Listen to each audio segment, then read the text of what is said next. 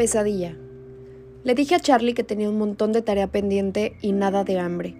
Había un partido de baloncesto que lo tenía entusiasmado, aunque por supuesto yo no tenía ni idea de por qué era especial, así que no se percató de nada inusual en mi rostro o en mi voz. Una vez en mi habitación, cerré la puerta. Registré el escritorio hasta encontrar mis viejos audífonos y los conecté a mi pequeño reproductor de CD. Elegí un disco que Phil me había regalado en Navidad. Era uno de esos grupos predilectos, aunque para mi gusto gritaban demasiado y abusaban un poco del bajo. Lo introduje en el reproductor y me tendí en la cama. Me puse los audífonos, pulsé el botón play y subí el volumen hasta que me dolieron los oídos. Cerré los ojos, pero la luz aún me molestaba, así que me puse una almohada encima del rostro. Me concentré con mucha atención en la música, intentando comprender las letras, desenredarlas entre el complicado golpeteo de la batería. La tercera vez que escuché el CD entero me sabía al menos la letra entera de los coros. Me sorprendió descubrir que, después de todo, una vez que conseguí superar el ruido atronador, el grupo me gustaba. Tenía que volver a darle las gracias a Phil. Y funcionó. Los golpes demoledores me impedían pensar. Escuché el CD una y otra vez hasta que canté de cabo a rabo todas las canciones y al final me dormí. Abrí los ojos en un lugar conocido. En un rincón de mi conciencia sabía que estaba soñando. Reconocí el verde fulgor del bosque y oí las olas golpeando las rocas en algún lugar cercano. Sabía que podría ver el sol si encontraba el océano. Intenté seguir el sonido del mar, pero entonces Jacob Black me jalaba de la mano haciéndome retroceder hacia la parte más sombría del bosque. Jacob, ¿qué pasa? pregunté. Había pánico en su rostro mientras jalaba con todas sus fuerzas para vencer mi resistencia, pero yo no quería entrar en la negrura. ¡Corre, Vela! ¡Tienes que correr! susurró aterrado. Por aquí, Vela. Reconocí la voz que me llamaba desde el lúgubre corazón del bosque. Era la de Mike, aunque no podía verlo. ¿Por qué? Pregunté mientras seguía resistiéndome a la sujeción de Jacob, desesperada por encontrar el sol. Pero Jacob, que de repente se convulsionó, soltó mi mano y profirió un grito para luego caer sobre el suelo del bosque oscuro. Se retorció bruscamente sobre la tierra mientras yo lo contemplaba aterrada. ¡Jacob! chillé. Pero él había desaparecido y lo había sustituido un gran lobo de ojos negros y pelaje café rojizo. El lobo dio media vuelta y se alejó, encaminándose hacia la costa con el pelo del lomo erizado, gruñendo bajo y enseñando los colmillos.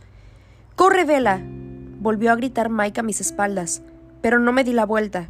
Estaba contemplando una luz que venía hacia mí desde la playa. Y en ese momento, Edward apareció caminando muy deprisa entre los árboles, con la piel brillando tenuemente y los ojos negros, peligrosos. Alzó una mano y me hizo señas para que me acercara a él, el lobo gruñó a mis pies. Di un paso hacia adelante, hacia Edward. Entonces él sonrió. Tenía dientes afilados y puntiagudos. Confía en mí, ronroneó. Avancé un paso más. El lobo recorrió de un salto el espacio que mediaba entre el vampiro y yo, buscando la yugular con los colmillos. ¡No! grité, levantando de un jalón la ropa de cama. El repentino movimiento hizo que los audífonos tiraran el reproductor de CD del buró resonó sobre el suelo de madera. La luz seguía encendida, totalmente vestida, y con los zapatos puestos me senté sobre la cama. Desorientada, eché un vistazo al reloj de la cómoda. Eran las cinco y media de la madrugada. Gemí, me dejé caer de espaldas, y rodando me puse boca abajo. Me quité las botas a puntapiés, aunque me sentía demasiado incómoda para volver a dormirme. Me di la vuelta, me desabotoné el pantalón de mezclilla y me lo quité a tirones mientras intentaba permanecer en posición horizontal. Sentía la trenza del pelo en la parte posterior de la cabeza. Así que me la di. Solté la liga y la deshice rápidamente con los dedos. Me puse la almohada encima de los ojos. No sirvió de nada, por supuesto.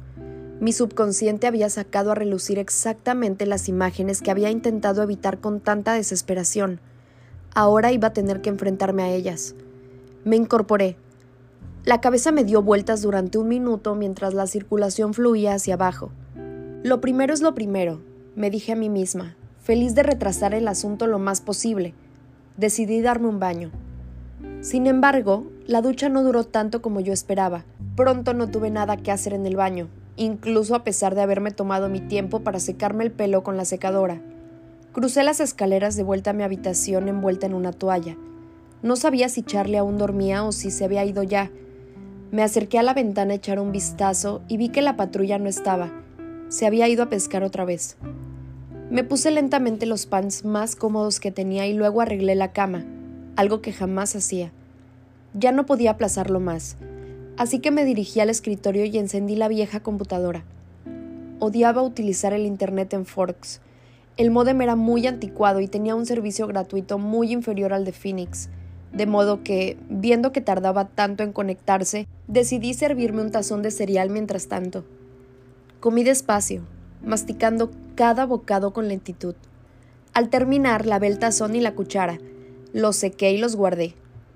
Arrastré los pies escaleras arriba y antes que nada recogí el del suelo el reproductor de CD y lo situé en el centro de la mesa. Desconecté los audífonos y los guardé en un cajón de escritorio. Luego volví a poner el mismo disco a un volumen lo suficientemente bajo para que solo fuera música de fondo.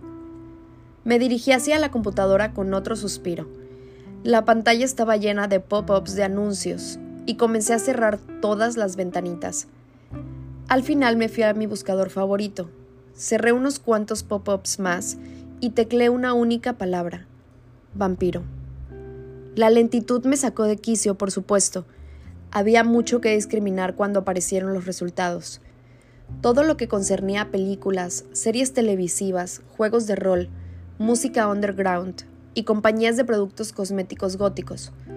Entonces encontré un sitio prometedor, Vampiros de la A a la Z.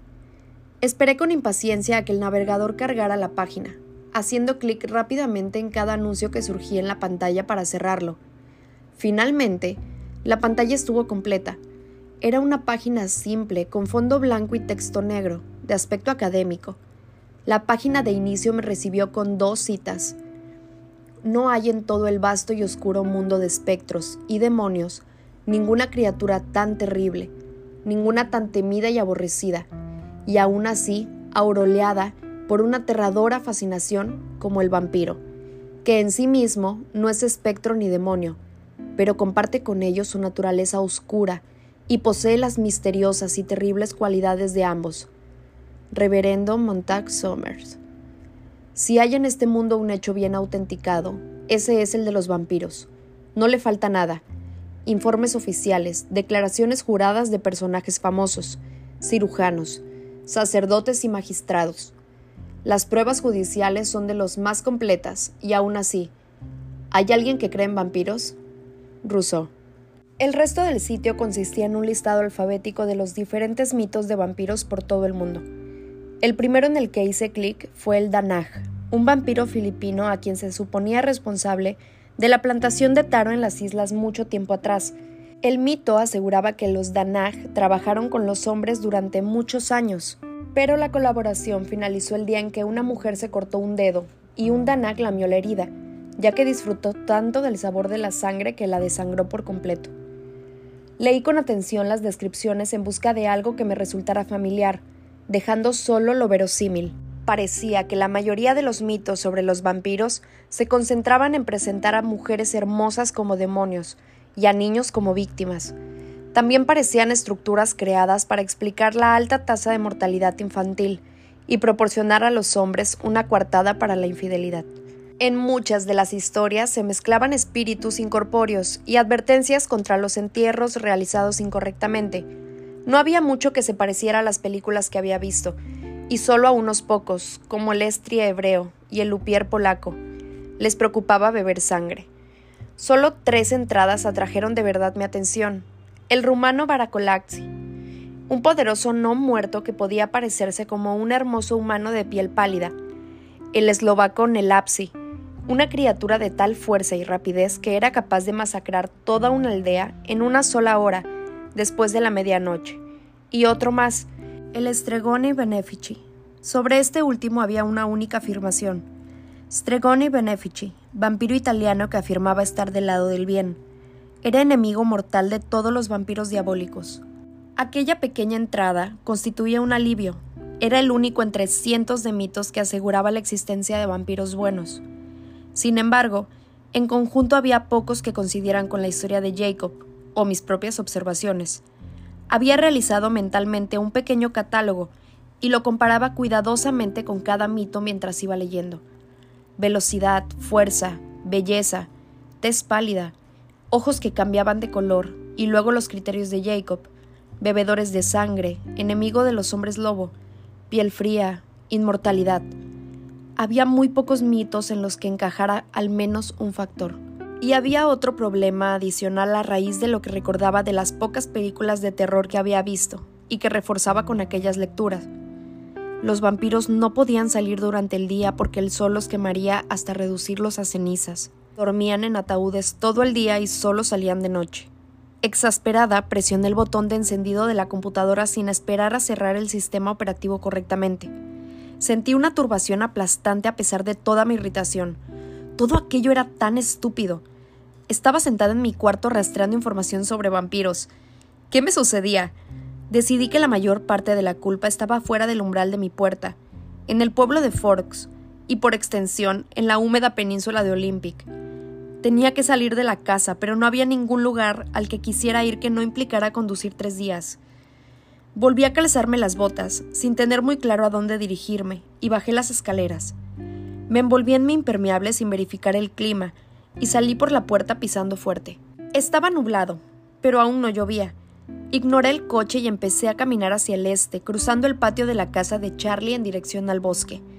No transcurrió mucho tiempo antes de que me hubiera adentrado en él, lo suficiente para que la casa y la carretera desaparecieran de mi vista. El único sonido audible fuera el de la tierra húmeda al succionar mis botas y los súbitos silbidos de los cuervos.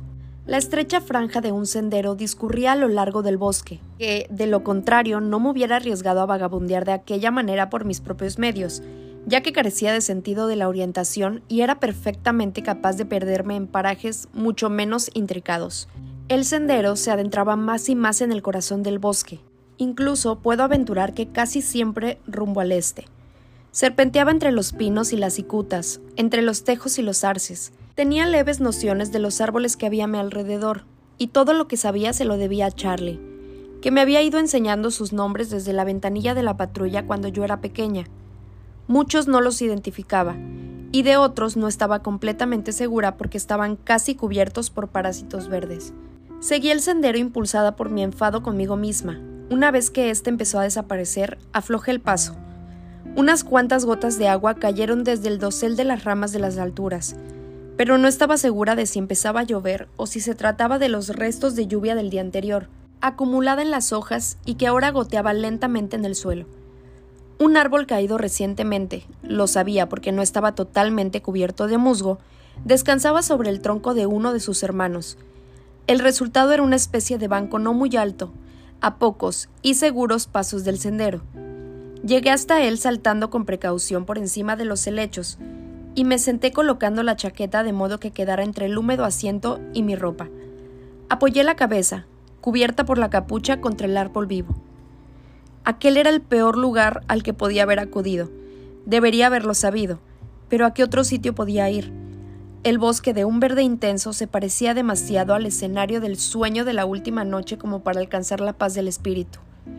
Ahora que ya no oía el sonido de mis pasos sobre el lodo, el silencio era penetrante. Los pájaros también permanecían callados y aumentó la frecuencia de las gotas, lo que parecía confirmar que allí arriba, en el cielo, estaba lloviendo. Sentada, la altura de los helechos sobrepasaba la de mi cabeza, así que cualquiera hubiera podido pasar por la senda a un metro de distancia sin verme. Allí, entre los árboles, resultaba mucho más fácil creer en los disparates de los que me avergonzaba en casa. Nada había cambiado en aquel bosque durante miles de años, y todos los mitos y leyendas de mil países diferentes me parecían mucho más verosímiles en medio de aquella espesura verde que en mi despejada habitación. Me obligué a concentrarme en las dos preguntas vitales que debía contestar, pero lo hice a regañadientes. Primero tenía que decidir si podía ser cierto lo que Jacob me había dicho sobre los Colen. Mi mente respondió de inmediato con una rotunda negativa, Resultaba estúpido y mórbido entretenerse con unas ideas tan ridículas. Pero en ese caso, ¿qué pasaba? me pregunté. No había una explicación racional de por qué seguía viva en aquel momento. Repasé mentalmente lo que había observado con mis propios ojos. lo inverosímil de su fortaleza y velocidad. El color cambiante de los ojos, del negro al dorado y viceversa. La belleza sobrehumana, la piel fría y pálida, y otros pequeños detalles de los que había tomado nota poco a poco. No parecía comer jamás, y se movía con una gracia perturbadora. Y luego estaba la forma en la que hablaba a veces, con cadencias poco habituales y frases que encajaban mejor en el estilo de una novela de finales del siglo XIX que en una clase del siglo XXI. Se había saltado las clases el día que hicimos la prueba del grupo sanguíneo. Tampoco se negó a ir de campamento a la playa hasta que supo a dónde íbamos a ir, y parecía lo que pensaban cuantos le rodeaban, salvo yo. Me había dicho que era el malo de la película, el peligroso. ¿Podían ser vampiros los Colen? Bueno, eran algo, y lo que empezaba a cobrar sentido ante mis ojos incrédulos excedía la posibilidad de una explicación racional. Ya que fuera uno de los fríos, o se cumpliera mi teoría del superhéroe, Edward Cullen no era humano, era algo más. Así pues, tal vez, esa iba a ser mi respuesta por el momento. Y luego estaba la pregunta más importante. ¿Qué iba a hacer si resultaba ser cierto? ¿Qué haría si Edward fuera un vampiro? Apenas podía obligarme a pensar esas palabras. Involucrar a alguien más estaba fuera de lugar. Ni siquiera yo misma lo creía. Quedaría en ridículo ante cualquiera a quien se lo dijera. Solo dos alternativas parecían prácticas. La primera era aceptar su aviso, ser lista y evitarlo todo lo posible, cancelar nuestros planes y volver a ignorarlo tanto como fuera capaz, fingir que entre nosotros existía un grueso e impenetrable muro de cristal en la única clase que estábamos obligados a compartir, decirle que se alejara de mí, y esta vez en serio. Me invadió una desesperación tan atroz cuando consideré esa opción, que el mecanismo de mi mente para rechazar el dolor provocó que pasara rápidamente a la siguiente alternativa. No hacer nada diferente. Después de todo, hasta la fecha no me había causado daño alguno, aunque fuera algo siniestro. De hecho, sería poco más que una bolladura en el guardafangos de Tyler si él no hubiera actuado con tanta rapidez. Tanta, me dije a mí misma, que podría haber sido un puro reflejo. ¿Cómo puede ser malo si tiene reflejos para salvar vidas? pensé. No hacía más que darle vueltas sin obtener respuestas. Había una cosa de la que estaba segura, si es que estaba segura de algo. El oscuro Edward del sueño de la anterior noche solo era una reacción de mi miedo ante el mundo del que había hablado Jacob no ante el propio Edward. Aún así, cuando grité de pánico ante el ataque del hombre lobo, fue el miedo al licántropo lo que arrancó de mis labios ese grito de no, sino a que él resultara herido. A pesar de que me había llamado con los colmillos afilados, temía por él. Y supe que tenía una respuesta. Ignoraba si en realidad alguna vez había tenido elección. Ya me había involucrado demasiado en el asunto. Ahora que lo sabía, si es que lo sabía, no podía hacer nada con mi aterrador secreto, ya que cuando pensaba en él, en su voz, sus ojos hipnóticos y la magnética fuerza de su personalidad, no quería otra cosa que estar con él de inmediato, incluso si... Pero no podía pensar en ello, no aquí, sola en la penumbra del bosque, no mientras la lluvia lo volvía tan sombrío como el crepúsculo bajo el dosel de ramas, y disperso como huellas en la tierra. Me estremecí y me levanté deprisa de mi escondite, preocupada porque la lluvia hubiera borrado la senda, pero ésta permanecía allí, nítida y sinuosa, para que saliera del goteante laberinto verde. La seguí apresuradamente, con la capucha bien puesta sobre la cabeza, sin dejar de sorprenderme, mientras pasaba en los árboles casi a la carrera, de lo lejos que había llegado. Empecé a preguntarme si me dirigía a alguna salida o si la senda llevaría hasta más allá de los confines del bosque. Atisbé algunos claros a través de la maraña de ramas antes de que me entrara demasiado pánico. Y luego oí un coche pasar por la carretera, y allí estaban el jardín de Charlie extendiéndose delante de mí, y la casa, que me llamaba y me prometía calor y calcetines secos. Apenas era mediodía cuando entré. Subí las escaleras y me puse ropa, un pantalón de mezclilla y una camiseta, ya que no iba a salir. No me costó mucho esfuerzo encontrarme en la tarea de ese día, un trabajo sobre Macbeth que debía entregar el miércoles. Escribí un primer borrador del trabajo con una satisfacción y serenidad que no sentía desde, bueno, para ser sincera, desde el jueves. Esa había sido siempre mi forma de ser. Tomar decisiones era la parte que más me dolía, la que me llevaba por la calle de la amargura.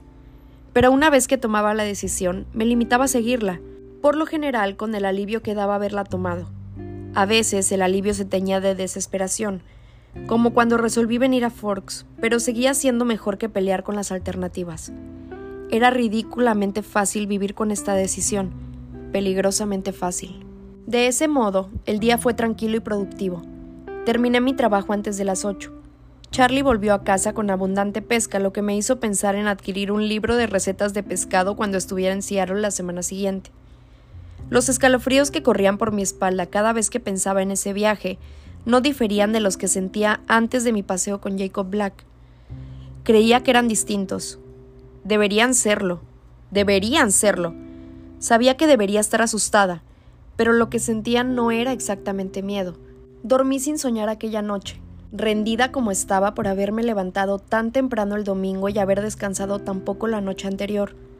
Por segunda vez desde mi llegada a Forks, me despertó la brillante luz de un día soleado, me levanté de un salto y corrí hacia la ventana. Comprobé con asombro que apenas había nubes en el cielo, y las pocas que había solo eran jirones algodonosos de color blanco, que posiblemente no trajeran lluvia alguna. Abrí la ventana y me sorprendió que se diera sin ruido ni esfuerzo, a pesar de que no se había abierto en quién sabe cuántos años, y aspiré el aire, relativamente seco. Casi hacía calor, y apenas soplaba el viento. Por mis venas corría la adrenalina. Charlie estaba terminando de desayunar cuando bajé las escaleras, y de inmediato percibió mi estado de ánimo. El día está estupendo, comentó. Sí, coincidí con una gran sonrisa. Me devolvió la sonrisa. La piel se arrugó alrededor de sus ojos castaños. Cuando Charlie sonreía era fácil entender por qué mi madre y él se habían lanzado alegremente a un matrimonio tan prematuro. Gran parte del joven romántico que fue en aquellos días se había desvanecido antes de que yo lo conociera, cuando su rizado pelo castaño, del mismo color que el mío, aunque de diferente textura, comenzaba a escasear y revelaba lentamente cada vez más y más la piel brillante de la frente. Pero cuando sonreía, podía atisbar un poco del hombre que se había fugado con René cuando ésta solo tenía dos años más que yo ahora. Desayuné animada mientras contemplaba revolotear las partículas de polvo en los chorros de luz que se filtraban por la ventana trasera. Charlie me deseó un buen día en voz alta, y luego oí que la patrulla se alejaba. Vacilé al salir de casa, impermeable en mano. No llevarlo sería atentar al destino. Me lo colgué del brazo con un suspiro y salí caminando bajo la luz más brillante que había visto en meses. A fuerza de emplear a fondo los codos, fui capaz de bajar completamente los dos cristales de las ventanillas de la pick-up. Fui una de las primeras en llegar a la escuela. Con la prisa por salir al aire libre, no había visto la hora. Me estacioné y me dirigí a las bancas del lado sur de la cafetería, que de vez en cuando se usaban para algún picnic. Las bancas estaban todavía un poco húmedas, así que me senté sobre el impermeable, contenta de poder darle un uso. Había terminado la tarea, fruto de una escasa vida social, pero habían unos cuantos problemas de trigonometría que no estaba segura de haber resuelto bien.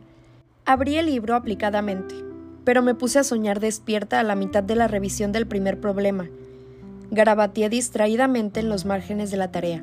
Después de algunos minutos, de repente me di cuenta que había dibujado cinco pares de ojos negros que me miraban fijamente desde la hoja. Los borré con la goma. ¡Vela!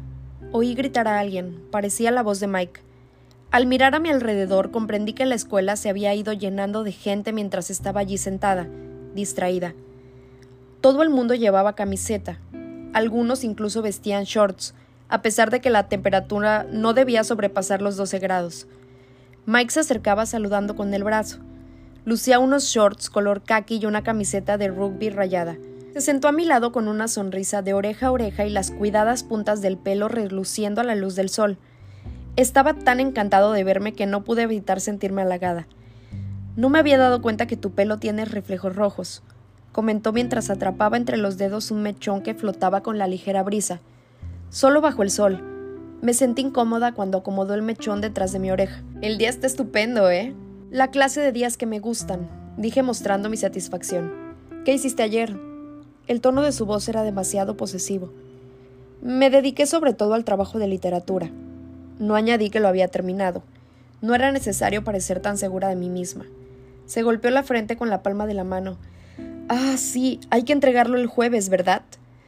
Mm, creo que el miércoles. ¿El miércoles? frunció el ceño. Malas noticias. ¿Sobre qué escribiste el tuyo? Sobre la posible misoginia de Shakespeare en el tratamiento de personajes femeninos. Me contempló como si le hubiera hablado en chino. Supongo que voy a tener que ponerme a trabajar en eso esta noche, dijo desanimado. Te iba a preguntar si quería salir. Ah, me había sorprendido con la guardia baja. ¿Por qué ella no podía mantener una conversación con Mike sin que acabara volviéndose incómoda? Bueno, podríamos ir a cenar o algo así. Puedo trabajar más tarde. Me sonrió lleno de esperanza. Mike odiaba que me pusieran un aprieto. Creo que no es una buena idea. Se le descompuso el rostro. ¿Por qué? preguntó con mirada cautelosa. Mis pensamientos volaron hacia Edward, preguntándome si también Mike pensaba lo mismo. Creo, y te daré una paliza sin remordimientos si repites una sola palabra de lo que te voy a decir, lo amenacé. Que eso heriría los sentimientos de Jessica. Se quedó aturdido. Era obvio que sus pensamientos no iban en esa dirección. ¿Jessica? De verdad, Mike, ¿estás ciego? Vaya, exhaló confundido. Aproveché la ventaja para escabullirme. Es hora de entrar, y no puedo llegar tarde. Recogí los libros y los metí en mi mochila. Caminamos en silencio hacia el edificio 3. Mike iba con expresión distraída. Esperaba que, cualesquiera que fueran los pensamientos en los que estuviera inmerso, estos lo condujeran en la dirección correcta. Cuando vi a Jessica en trigonometría, desbordaba de entusiasmo. Ella, Ángela y Lauren iban a ir de compras a Port Angeles en la tarde para buscar vestidos para el baile, y quería que yo también fuera, a pesar de que no necesitaba uno. Estaba indecisa.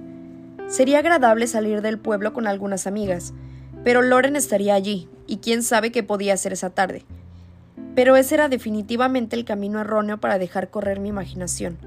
De modo que le respondí que tal vez, explicándole que primero tenía que hablar con Charlie. No habló de otra cosa que del baile durante todo el trayecto hasta la clase de español, y continuó, como si no hubiera habido interrupción alguna cuando la clase terminó al fin, cinco minutos más tarde que la hora, y mientras nos dirigíamos a almorzar. Estaba demasiado perdida en el propio frenesí de mis expectativas como para comprender algo de lo que decía. Estaba dolorosamente ávida de ver no solo a Edward, sino a todos los Colen, para poder corroborar las nuevas sospechas que llenaban mi mente. Al cruzar el umbral de la cafetería sentí deslizarse por la espalda y anidar en mi estómago el primer ramalazo de pánico. ¿Serían capaces de saber lo que pensaba? Luego me sobresaltó un sentimiento distinto. ¿Estaría esperándome Edward para sentarse conmigo otra vez? Fiel a mi costumbre, miré primero hacia la mesa de los Colen. Un estremecimiento de pánico sacudió mi vientre al percatarme de que estaba vacía. Con menor esperanza recorrí la cafetería con la mirada, esperando encontrarlo solo, esperándome. El lugar estaba casi lleno. La clase de español nos había retrasado, pero no había rastro de Edward ni de su familia. El desconsuelo hizo mella en mí con una fuerza agobiante. Caminé vacilante detrás de Jessica, molestarme en fingir por más tiempo que la escuchaba. Habíamos llegado lo bastante tarde para que todo el mundo se hubiera sentado ya en nuestra mesa. Esquivé la silla vacía junto a Mike y ocupé otra al lado de Ángela. Fui vagamente consciente de que Mike le ofrecía amablemente la silla a Jessica y que, en respuesta, el rostro de ésta se iluminaba. Ángela me hizo unas cuantas preguntas en voz baja sobre el trabajo de Macbeth, a las que respondí con la mayor naturalidad posible mientras me hundía en las espirales de la miseria. También ella me invitó a acompañarlas por la tarde, y esta vez acepté, agarrándome a cualquier cosa que me distrajera. Comprendí que me había aferrado al último jirón de esperanza cuando al entrar en biología vi el asiento contiguo vacío, y sentí una nueva oleada de desencanto.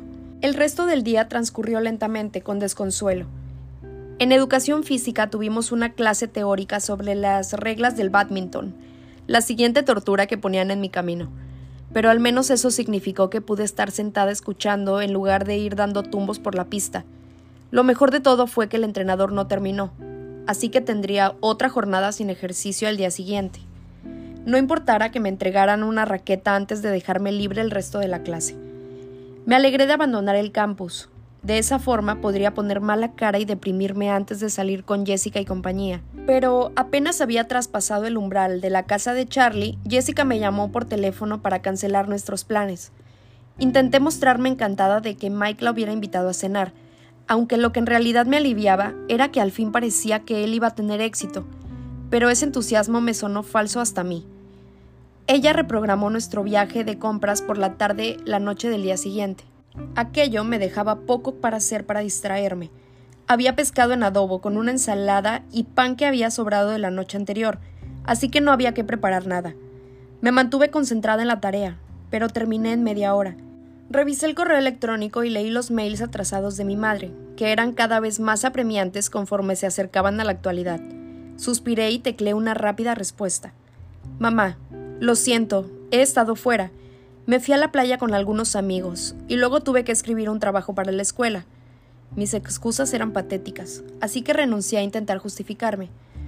Hoy el día está soleado. Lo sé, yo también estoy muy sorprendida así que saldré al aire libre para empaparme de toda la vitamina D que pueda. Te quiero, Vela. Decidí matar una hora con alguna lectura que no estuviera relacionada con las clases. Tenía una pequeña colección de libros que me había traído a Forks. El más gastado por el uso era una recopilación de obras de Jane Austen. Lo tomé y me dirigí al patio trasero. Al bajar las escaleras tomé un viejo edredón roto del armario de blancos. Ya afuera, en el pequeño patio cuadrado de Charlie, doblé el edredón a la mitad, lejos del alcance de la sombra de los árboles, sobre el césped, que iba a permanecer húmedo sin importar cuánto tiempo brillara el sol. Me tumbé boca abajo, con los tobillos entrecruzados al aire, hojeando las diferentes novelas del libro mientras intentaba decidir cuál ocuparía mi mente al fondo. Mis favoritas eran Orgullo y Prejuicio, y Sensatez y Sensibilidad. Había leído la primera recientemente, por lo que comencé sensatez y sensibilidad. Hasta que al comienzo del capítulo 3 recordé que el protagonista de la historia se llamaba Edward. Enfadada me puse a leer Mansfield Park, pero el héroe se llamaba Edmund y se parecía demasiado. ¿No había a finales del siglo XVIII más nombres? Aturdida, cerré el libro de golpe y me di la vuelta para tumbarme de espaldas. Me arremangué la blusa lo más que pude y cerré los ojos. No quería pensar en otra cosa que no fuera el calor del sol sobre mi piel, me dije a mí misma. La brisa seguía siendo suave, pero su soplo lanzaba mechones de pelo sobre mi rostro, haciéndome cosquillas. Me recogí el pelo detrás de la cabeza, dejándolo extendido en forma de abanico sobre el edredón, y me concentré de nuevo en el calor que me acariciaba los párpados, los pómulos, la nariz, los labios, los antebrazos, el cuello y calentaba mi blusa ligera. Lo siguiente de lo cual fui consciente fue del sonido de la patrulla de Charlie al girar sobre las losas de la acera. Me incorporé sorprendida al comprender que la luz ya se había ocultado detrás de los árboles y que me había dormido. Miré a mi alrededor, hecha un lío, con la repentina sensación de no estar sola. ¿Charlie? pregunté, pero solo oí cerrarse fuertemente la portezuela de su coche frente a la casa. Me incorporé de un salto, con los nervios a flor de piel, sin ningún motivo, para recoger el edredón ahora empapado y el libro. Corrí dentro para encender la estufa a tiempo de que me daba cuenta que la cena se iba a retrasar. Charlie estaba colgando el cinto con la pistola y quitándose las botas cuando entré. Lo siento, papá, la cena aún no está preparada. Me quedé dormida allá afuera, dije reprimiendo un bostezo. No te preocupes, contestó. De todos modos, quería enterarme del resultado del partido. Vi la televisión con Charlie después de la cena, por hacer algo, no había ningún programa que quisiera ver, pero él sabía que no me gustaba el baloncesto, por lo que puso una estúpida comedia de situación que no disfrutamos ninguno de los dos. No obstante, parecía feliz de que hiciéramos algo juntos. A pesar de mi tristeza, me sentí bien por complacerlo. Papá, dije durante los anuncios. Jessica y Ángela van a mirar vestidos para el baile mañana por la tarde en Port Angeles y quieren que las ayude a elegir. ¿Te importa que las acompañe? ¿Jessica Stanley? preguntó y Angela Weber. Suspiré mientras le daba todos los detalles. Pero tú no vas a asistir al baile, ¿no? comentó. No lo entendía. No, papá, pero les voy a ayudar a elegir vestidos. No tendría que explicarle esto a una mujer. Ya sabes, aportar una crítica constructiva.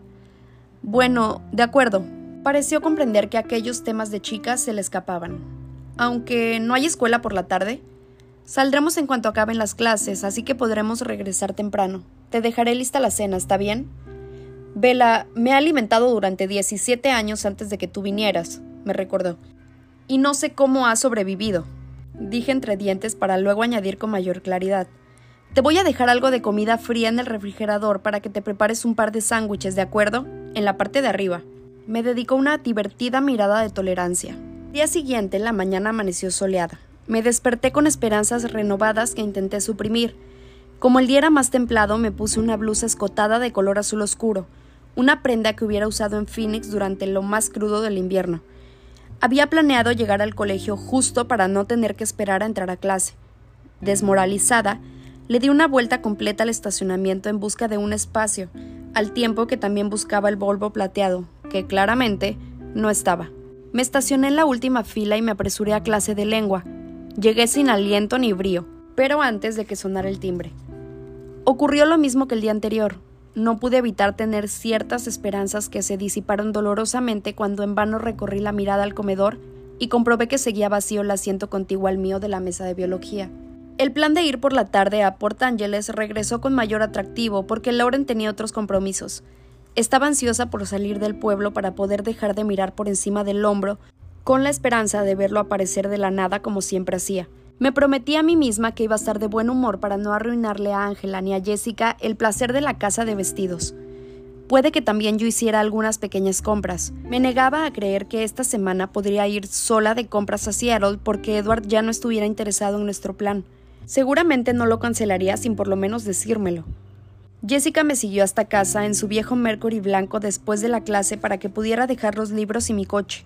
Me cepillé el pelo a toda prisa mientras estaba dentro, sintiendo resurgir una leve excitación ante la expectativa de salir de Forks.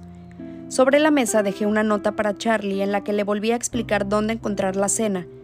Cambié mi mochila escolar por un bolso que utilizaba muy de tarde en tarde y corrí a reunirme con Jessica. A continuación fuimos a casa de Ángela, que nos estaba esperando. Mi excitación crecía exponencialmente conforme el coche se alejaba de los límites del pueblo.